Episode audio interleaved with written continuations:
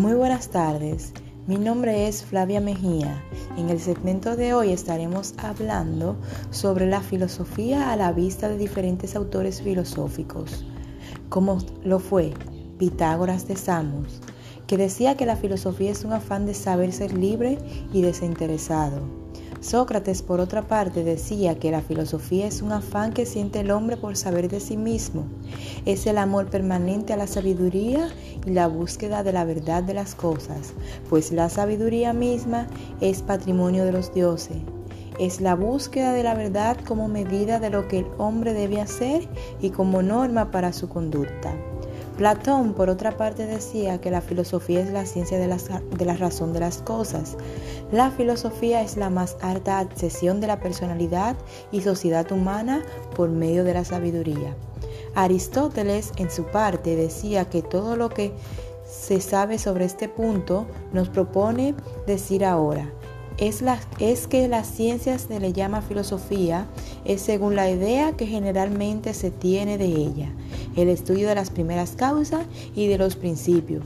La filosofía es la ciencia del ser tanto que ser. San Agustín, por otro lado, decía que la filosofía es un afán de Dios. Epíguro decía que la filosofía es una actividad que procura con discursos y razonamiento de la vida feliz. Séneca decía que la filosofía es la teoría y el arte de la conducta recta de la vida. La filosofía es la sabiduría de la perfección del alma humana. La filosofía es el amor y la investigación de la sabiduría. Cicerón decía que la filosofía es el conocimiento de las cosas divinas y humanas y de sus causas y principios en que todas ellas se contienen. La filosofía es la maestra de la vida, la inventadora de las leyes y la guía de la virtud.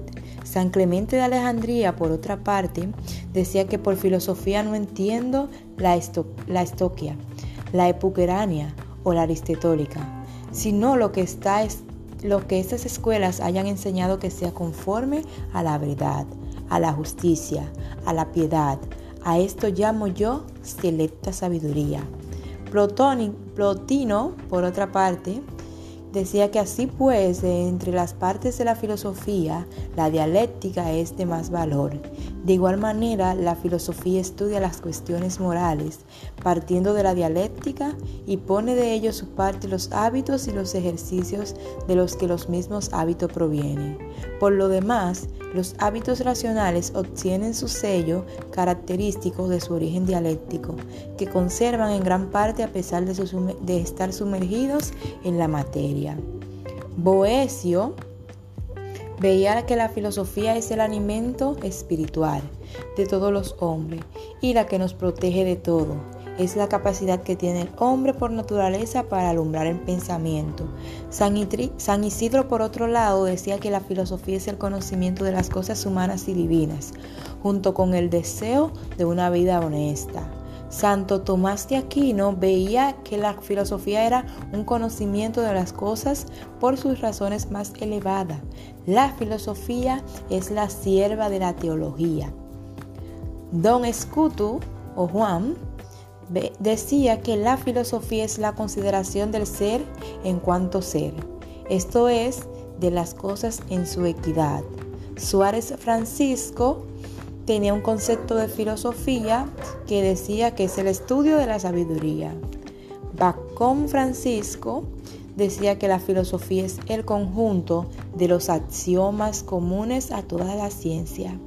Bueno, ya vimos el punto de vista de cómo percibían la filosofía los antiguos. Terminaremos este segmento con esta pregunta. ¿Ustedes cómo ven la filosofía? ¿Qué autor creen que tenía razón en su, en su forma o manera de dar el concepto de filosofía? Feliz tarde. Le damos crédito a un blog del concepto de la filosofía según autores en el 2009, escrito por Eudoro Terrenes Neugrete.